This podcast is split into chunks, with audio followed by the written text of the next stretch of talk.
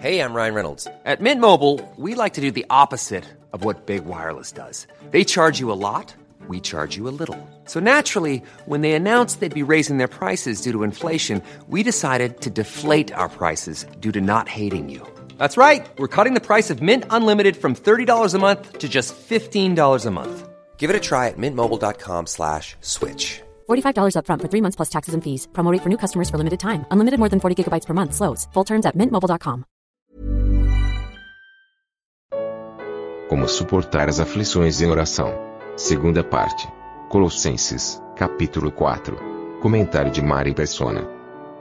Até, até aqui o apóstolo falou de suas necessidades, uh, dos seus pedidos para os outros irmãos, para o seu ministério, deixando claro que o combustível não estava nele, não era dele, não eram dele as decisões de abrir portas ou de levar o evangelho onde quer que fosse. Nós encontramos no relato de Atos dos Apóstolos ocasiões em que Paulo queria ir para um determinado lugar e ele fala que o Senhor não permitiu, que as portas haviam sido fechadas. Num determinado momento, é Satanás quem não permitiu. Mas claro que se Satanás não permitiu, o Senhor estava por trás dessa não permissão, de, desse veto de Satanás. Porque nada acontece na vida de um cristão que não precise passar pelo céu para pegar a chancela de Deus. A gente sempre tem que entender isso, que nós, ah, até mesmo o diabo está sujeito a cumprir os desígnios de Deus. Mas agora ele vai falar de um outro assunto, aqui a partir do versículo 5, que não tem a ver com a pregação oral do Evangelho, mas tem a ver com a pregação comportamental do Evangelho.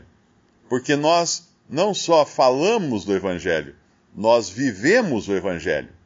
Uh, tem um irmão que ele sempre fala que ele diz assim: pregue o Evangelho e, se precisar, use palavras.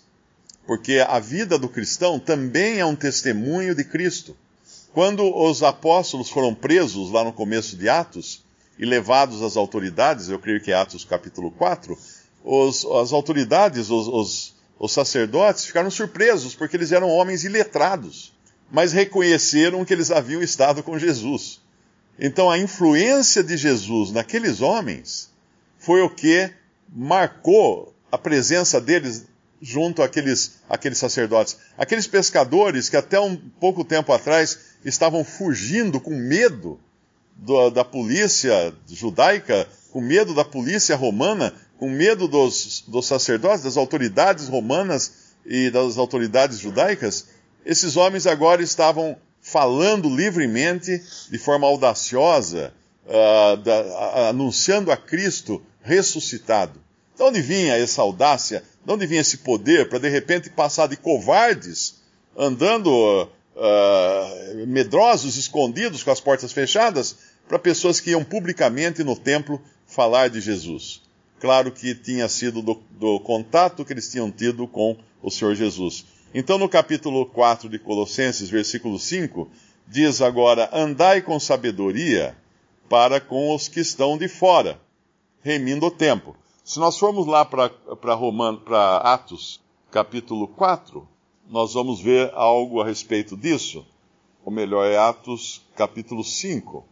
Atos capítulo 5, versículo 13. Depois que aparece aqui a história de Ananias e Safira, que foram mortos por causa do, da, sua, da sua trama de querer driblar a, a, direção do Espírito Santo e querer fazer a vontade própria e acabarem mentindo até. Uh, pensavam que estavam mentindo apenas para seus irmãos, mas estavam mentindo para o próprio Espírito Santo, como o capítulo revela. Aí no versículo 12 fala que muitos sinais e prodígios eram feitos pelo, entre o povo pelas mãos dos apóstolos e estavam todos unanimemente no alpendre de Salomão, que era uma das dependências do templo.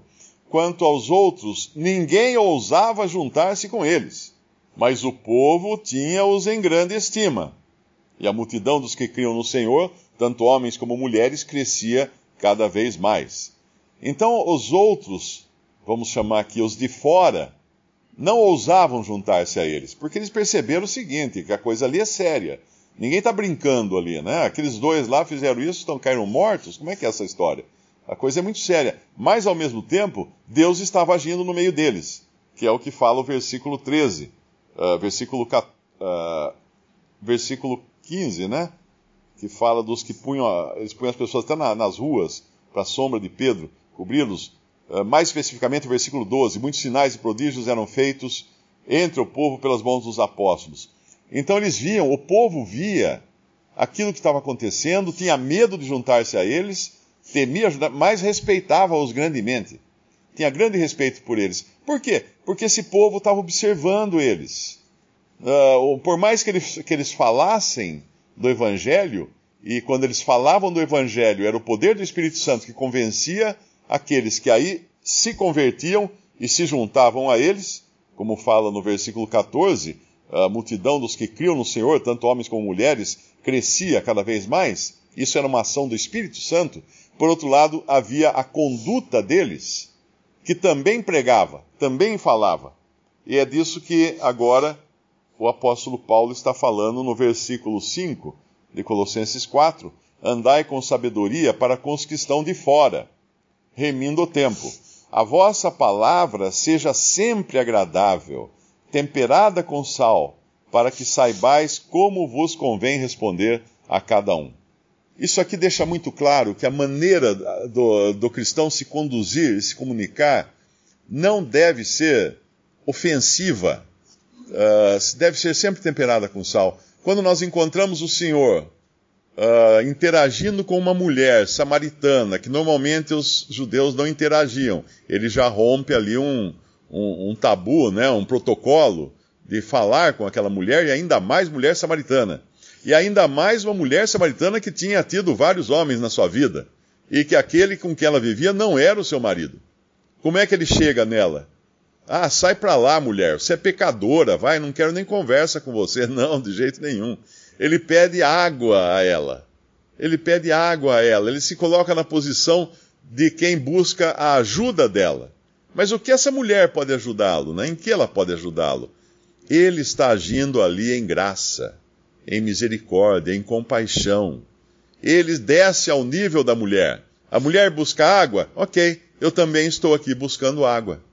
Só que ela está numa posição privilegiada porque ela tem como tirar do poço e eu não tenho. Olha que interessante como ele se rebaixa para falar com essa mulher. E só depois de criar nela o desejo pela água que ele podia oferecer, é que ele fala: vai buscar o teu marido. E ela, então, tem que confessar que não tem marido. Mas aí ele fala, porque tivesse cinco, acho que é cinco, né? Cinco maridos tivesse, esse, esse que tem agora não é, não é teu marido. Agora ele revela o coração dela. Mas ele faz isso depois de, de passar por uma etapa de bondade, de misericórdia, de mansidão, uh, de amor, não chegando com os dois pés em cima dela, mas chegando de uma maneira a colocar-se acessível a ela. E aí então ele demonstra como estava a vida dela, para que ela seja convencida mais tarde de quem ele realmente era. E nós encontramos isso várias vezes também nas Escrituras. Paulo, por exemplo, chegando lá na, na, entre os, os, gentios, ele não chega já chutando os ídolos e ele fala: oh, Eu vejo que vocês são muito religiosos, mas eu vim falar para vocês do Deus desconhecido, porque ele percebeu que tinha lá um, um pedestal uh, levantado uh, a favor do Deus desconhecido. Então a maneira do cristão deve ser essa. Temperada com sal, fala a, a Bíblia, né? A, a vossa palavra seja sempre agradável. Eu sempre deveria perguntar assim: como as pessoas se lembram de mim? Ah, como alguém iracundo, irado, só falando, de, só falando besteira, só falando palavrão, só maldizendo, só só trazendo notícia ruim. Tem gente que é, tem gente que é viciado em notícia ruim, né? Você encontra a pessoa, ele já vai trazer uma notícia ruim para você. Oh, você viu o que aconteceu? Nossa, não sei o que, matou, morreu tal. É pessoa viciada em notícia ruim. Ah, que palavra eu tenho para chegar na pessoa? Uma palavra de esperança, de, de, de, de amor, de caridade, de temperança. E aqui ele fala a palavra temperada com sal. É uma palavra de temperança. É uma palavra gostosa é uma palavra que não tem nem muito sal, nem pouco sal, não é, não é insalou. É, tem, tem o sal na medida certa, tem o tempero na medida certa, como deve ser uma comida, né? Para que saibais como vos convém responder a cada um. Porque quando eu chego com os dois pés, eu não vou saber como responder se a pessoa indagar alguma coisa de mim.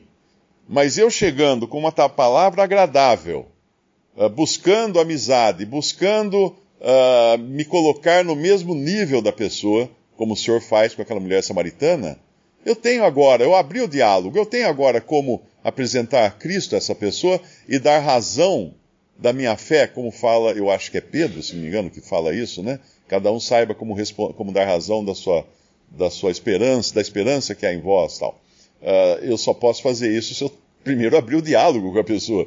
Eu não vou conseguir abrir o diálogo com a pessoa se eu tiver aquela carranca que ninguém, ninguém tem coragem de chegar perto de mim porque acha que, vai, que eu vou sair xingando, batendo, uh, amaldiçoando, né?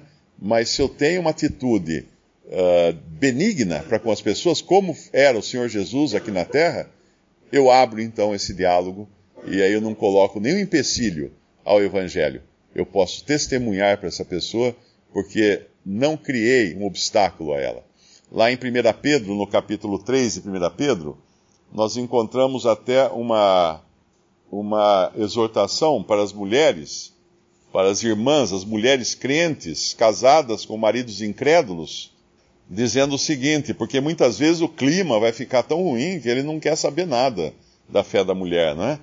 Uh, no versículo 1: Semelhantemente, vós mulheres, sede sujeitas ao vosso próprio marido, então a sujeição aqui, contrariamente a tudo o que é falado na sociedade hoje, sujeição da esposa ao seu próprio marido, para que também, se algum não obedece à palavra, pelo procedimento de sua mulher seja ganho sem palavra, considerando a vossa vida casta em temor. Pelo procedimento da mulher, pelo, pela atitude, pelo modo de agir da mulher, seja ganho como? Sem palavra, seja conquistado. Porque é, é, é irresistível uma atitude de amor.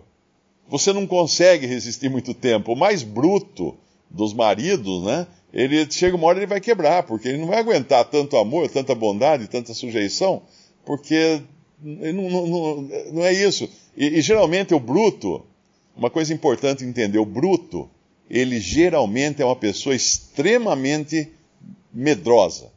É uma pessoa com uma, uma baixíssima autoestima. O bruto, o violento. Porque é a maneira dele se defender, é a maneira dele se resguardar. Eu me lembro uma vez, quando eu morava em São Paulo, Uh, eu, eu, alguns irmãos, a Elinor também estava junto, a Cida, eu acho que estava junto também. Nós combinamos de distribuir folheto na fila de visitas do Carandiru, porque não dava para a gente entrar lá para distribuir para os presos, mas tinha uma fila enorme que se formava aos domingos em frente ao Carandiru, que não existe mais, era um presídio grande em São Paulo, ali na Zona Norte.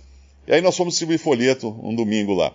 E eu me lembro que eu ia dando assim, o folheto, ah, isso aqui é uma mensagem para você, essa é uma mensagem para você. E tinha um, um rapaz sentado, ele estava distraído, ele estava meio virado de costas para mim. Quando eu cheguei, falei, ó, isso é uma mensagem para você. Esse cara deu um pulo, ele deu um salto e armou um golpe de karatê, assim. Eu fiquei com medo que eu fosse apanhar. Daí, quando ele viu que eu estava segurando um folhetinho na mão, aí desarmou. Mas o que era aquilo? É uma pessoa que vive o tempo todo uh, armado para se defender, morrendo de medo o tempo todo.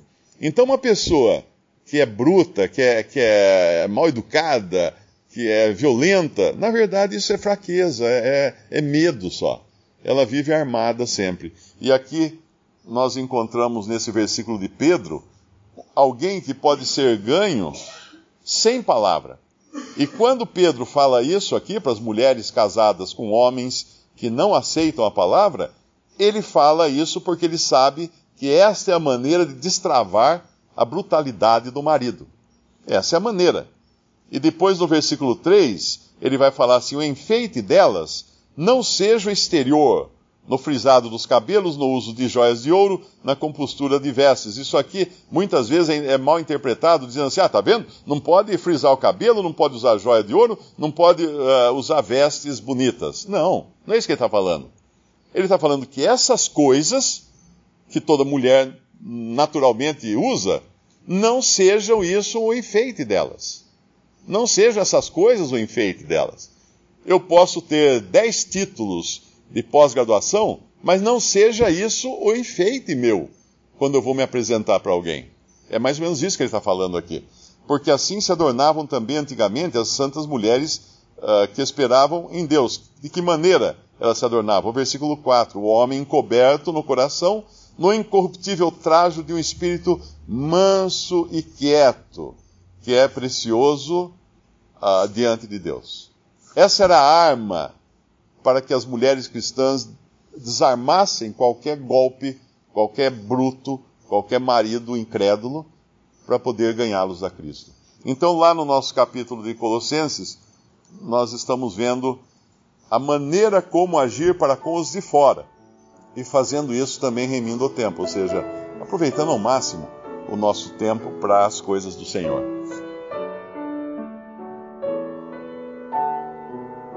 Visite respondi.com.br. Visite também 3minutos.net.